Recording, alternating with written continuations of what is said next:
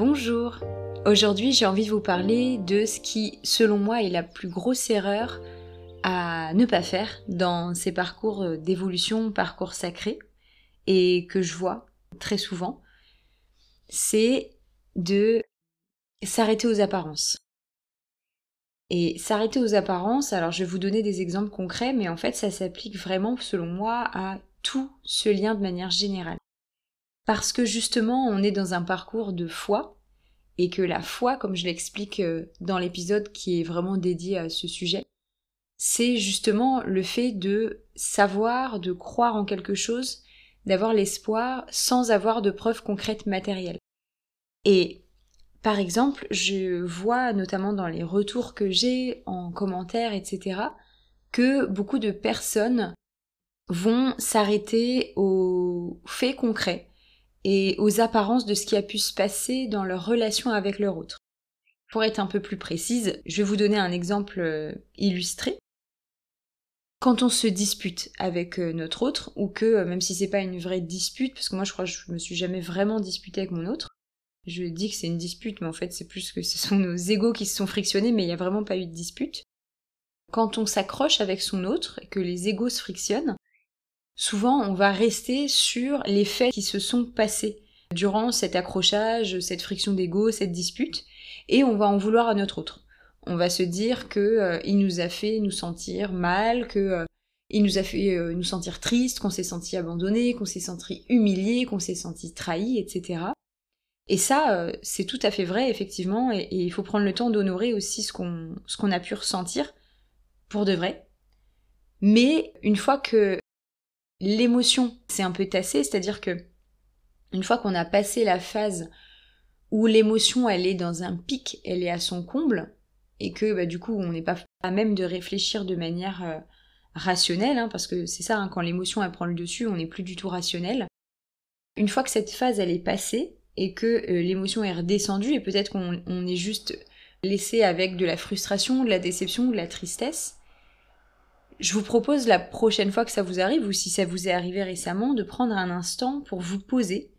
Moi, je sais que j'aime bien le faire euh, vraiment prendre un stylo, une feuille et écrire ou parler à voix haute parce que ça m'aide beaucoup de aussi sortir les choses au niveau de la, de la voix.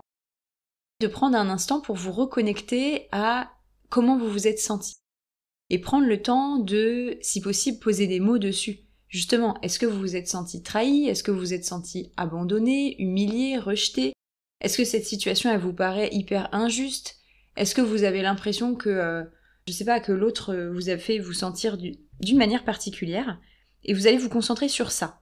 Pas sur les faits, pas sur votre autre, sur l'émotion que vous avez ressentie. L'impression que ça vous a laissé, cet accrochage? Et à partir de là, c'est là où vous avez votre petite pépite pour avancer à partir de cet événement. Mettons que vous vous êtes senti abandonné. Ok. Et là, il faut vraiment vous reconnecter à la quintessence de ce parcours, qui est que l'autre est un miroir. Et l'autre est un miroir grossissant pour vous permettre d'aller le plus possible vous connecter à ce que vous êtes au fond. C'est-à-dire que c'est comme si vous étiez par exemple un diamant brut, et que votre autre, quand il s'est reconnecté à vous, lui, il a vu le diamant pur en vous, taillé. Et vous, probablement, vous le voyez pas encore. Et le but de tous ces accrochages, de ces disputes, de ces frictions d'ego, c'est justement de venir tailler ce diamant que vous êtes. Et dans l'autre sens, vous, vous taillez le diamant qui est votre autre. Et évidemment, alors c'est un process qui n'est pas forcément agréable, parce que pour tailler un diamant, bah, il faut enlever des petits bouts, qui n'ont rien à faire là, et notamment les masques de l'ego, par exemple, les blessures, les épurer un peu. Et si vous vous dites que l'autre c'est votre miroir et qu'il est en train quelque part de vous révéler le diamant taillé qu'il y a en vous, eh bien, vous pouvez prendre le temps de vous dire, ok, mettons que vous vous êtes senti, je sais pas, euh, abandonné. À quel moment dans votre passé vous vous êtes senti abandonné? Et pour être un peu plus précise, ce qui se passe dans votre vie de tous les jours, et surtout les choses qui vous blessent, qui vous font mal, etc., ce sont des choses que vous avez, pour la grande majorité, déjà vécues. Souvent dans votre enfance, souvent avant l'âge de vos 7 ans, et que vous avez vécu avec l'un de vos parents ou la figure parentale avec laquelle vous avez vécu, par laquelle vous avez été élevé, éduqué. Donc, Je reprends mon exemple, mettons que vous vous êtes senti abandonné par votre autre. À quel moment vous vous êtes senti abandonné par un de vos parents pendant votre enfance? Évidemment, ça peut être des faits qui se sont passés après vos 7 ans. Ça, c'est une règle générale, parce qu'en fait, on dit qu'il y a toujours des cycles de 7 ans dans la vie qui se suivent et puis qui se répètent. Si vous n'avez pas de mémoire, de souvenir de votre vie avant l'âge de vos 7 ans, de toute façon, a priori, c'est quelque chose qui s'est rejoué dans votre vie. Et donc, quand est-ce que dans votre passé, vous vous êtes déjà senti abandonné par quelqu'un? Et c'était qui ce quelqu'un? Si vous arrivez à remonter à la situation originelle dans laquelle vous vous êtes senti abandonné, probablement que ce sera par l'un de vos deux parents, et elle est là votre pépite. C'est-à-dire que le vrai problème, il vient pas de votre autre. Il vient pas de la dispute ou de l'accrochage que vous avez eu le plus récemment avec votre autre. Il vient de cette situation originelle là. Et du coup, ce qui va être important pour vous, ça va être de prendre le temps de libérer ce que vous avez ressenti la première fois que vous avez ressenti que vous étiez abandonné. Parce que si cette émotion elle se représente dans votre vie, c'est parce qu'elle n'a pas été libérée. En fait, une émotion, c'est fait normalement juste pour nous traverser. Ça dure de quelques secondes à quelques jours maximum, mais parfois, il y a des émotions qui peuvent rester coincées dans le corps parce qu'on ne leur permet pas de passer, de s'évacuer. Ça n'est pas volontaire, c'est pas des choses qu'on fait euh, consciemment et qu'on fait en, se disant maintenant j'ai pas envie de vivre cette émotion, même si parfois ça peut l'être. Très souvent, c'est des mécanismes inconscients de protection, hein, toujours les mêmes, qui font qu'on va bloquer une émotion. Mais sauf que tant que cette émotion elle n'a pas pu s'évacuer, bah, va se représenter à vous. Et évidemment, bah, votre inconscient, il va être programmé de sorte à ce que vous puissiez libérer cette émotion. Donc il va vous reconfronter à des situations similaires pour que vous puissiez enfin vivre cette émotion et la libérer. Et donc, si là vous avez vécu plus ou moins récemment une situation qui vous a énormément blessé avec votre autre, je vous propose de faire ce petit exercice, de vous poser tout simplement avec vous-même, fermer les yeux si vous en avez besoin, si c'est plus simple pour vous, parce que ça aide toujours pour se connecter à, à l'intérieur de soi, de fermer les yeux. Prendre peut-être un stylo, une feuille si vous le souhaitez, ou tout simplement vous dire que vous allez le faire à voix haute, et prendre le temps de vous reconnecter avec le souvenir le plus ancien que vous avez, dans lequel vous avez vécu cette même émotion. Et ensuite, prendre le temps d'imaginer la personne avec qui vous avez vécu cette émotion, idéalement l'un de vos parents ou de vos figures parentales, et prendre le temps de libérer cette émotion. Ça peut être donc le fait d'écrire, comme si vous vous adressiez à cette personne, on va dire à, à l'un de vos parents, avec lequel vous avez senti cette émotion-là prendre le temps d'écrire ou de dire à voix haute tout ce que vous avez ressenti. Et l'idée, c'est de libérer l'émotion jusqu'à ce qu'il n'y ait plus rien à libérer. Donc par exemple, je continue toujours sur ce même exemple où vous vous êtes senti abandonné par votre autre. Prenez le temps de verbaliser, de poser les mots sur comment vous vous êtes senti. Et là, ça va être important de passer par un stade qui est le stade de la victimisation, que justement on diabolise très souvent en disant il faut arrêter de faire sa victime, il faut se responsabiliser. C'est vrai, mais ça c'est dans un deuxième temps. Dans un premier temps, le plus important, ça va être de se victimiser. Et du coup, de prendre le temps d'exprimer tout ce que vous avez exprimé sans aucun filtre.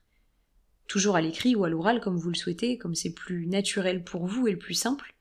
Parce que là, vous vous exprimez, mais il y a aussi votre enfant intérieur qui est en train de s'exprimer. Et c'est ça qui permet de faire de la libération émotionnelle. Et prenez le temps aussi, surtout, d'accueillir les émotions qui viennent. Si vous êtes en colère, que vous ressentez de la colère, écrivez, parlez avec l'énergie de la colère. Si vous avez besoin de taper dans un coussin ou de crier dans un coussin, faites-le. Faites sortir cette colère. Si vous sentez qu'il y a trop d'énergie, que vous avez besoin de sauter, de danser, de faites-le. Laissez votre corps vivre cette émotion pleinement, laissez-la vous traverser complètement. Si vous vous sentez triste, pleurez. Prenez un instant pour pleurer. C'est vraiment important d'aller au bout de l'émotion et de venir libérer tout ça. Parce que c'est ça qui va vous permettre d'éviter à l'avenir de revivre une situation similaire, que ce soit avec votre autre ou avec n'importe quelle autre personne de votre entourage, même si évidemment avec votre autre c'est toujours bien plus douloureux parce que lui il a une capacité à, à appuyer sur vos blessures de manière euh, vraiment vraiment forte.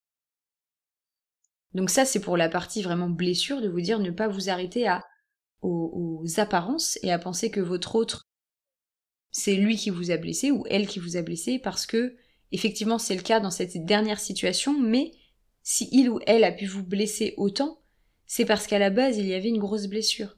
C'est toujours la même image euh, euh, qu'on peut prendre, qui est facile à comprendre.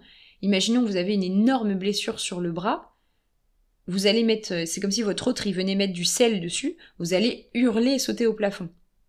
Mais si vous n'aviez pas cette blessure sur le bras, si vous avez mis du sel sur le bras, ça n'aurait fait que rouler. Vous vous auriez demandé juste pourquoi il met du sel. Point. Donc, l'idée c'est pas tant de hurler sur l'autre parce qu'il a mis le sel, c'est de regarder votre bras et de vous demander pourquoi ça fait si mal.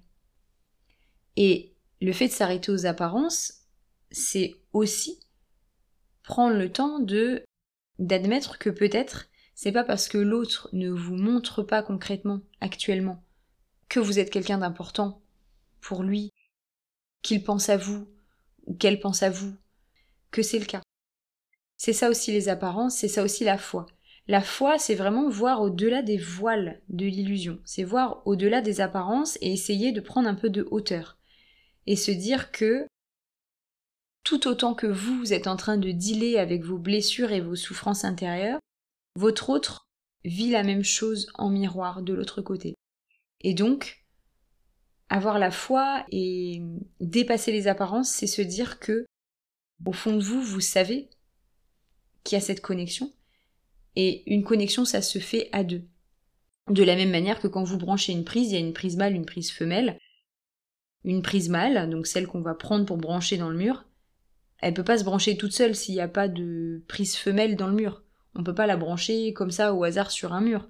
Une connexion, il y a besoin qu'il y ait un élément qui donne et un élément qui reçoit.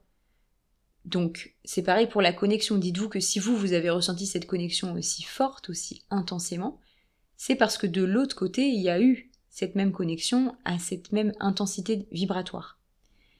Et donc, je pense que pour résumer, l'erreur à ne pas faire, de manière générale dans ce parcours, c'est de s'arrêter aux apparences. C'est de prendre les choses pour argent comptant et de se dire que euh, bah voilà, notre autre soit euh, est responsable de notre malheur, que son absence et son silence sont responsables de notre malheur, que les mots qu'il a dit ou qu'elle a dit ou pas dit sont responsables de notre souffrance, ça c'est la surface en fait. Et ce qu'on nous demande avec ce parcours de guérison, c'est d'aller au cœur, à l'intérieur. C'est pas de rester en surface. Et justement, rester en surface, c'est ce qu'on a pu faire, je pense, pendant toute notre vie avant de rencontrer notre autre. Là, ce qu'on attend nous avec ce parcours de guérison, c'est d'aller en profondeur. C'est d'aller au fond des choses et de faire l'exercice d'aller enlever ses couches et ses couches et ses couches pour aller à la quintessence, au cœur de la blessure originelle. Parce que c'est elle qui fait mal. C'est la première situation qui s'est passée dans votre vie qui a créé cette blessure. Et votre autre, en fait, il ne fait que faire euh, une répétition. Comme quand il y a un séisme, il y a la première secousse qui est vraiment intense, qui va créer des dégâts, des dommages, qui peut créer des fissures dans les habitations. Et ensuite, il va y avoir des répétitions dans les minutes, heures, jours qui viennent, qui suivent, ces répétitions, en fait, c'est encore des tremblements, mais beaucoup moins intenses. Mais comme les bâtiments peuvent être fragilisés, fissurés, parfois ce sont les répétitions qui font que des bâtiments vont avoir des murs qui s'écroulent ou vont complètement s'écrouler. Mais au final, c'est pas vraiment la répétition qui a créé les plus gros dégâts, c'est le séisme. Et votre job à vous aujourd'hui, c'est de remonter à ce séisme, de retrouver quel est le séisme. Et votre fil d'Ariane, c'est vos émotions. C'est vraiment là ces derniers temps où j'ai pris conscience qu'en fait, euh, quand on dit que l'autre est un miroir, c'est ça.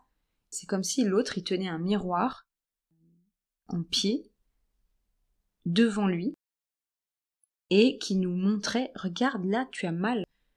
Et c'est à nous d'arrêter de pointer vers notre autre qui tient le miroir et de dire c'est toi qui m'as fait mal et de regarder vers nous où est-ce qu'est située cette blessure?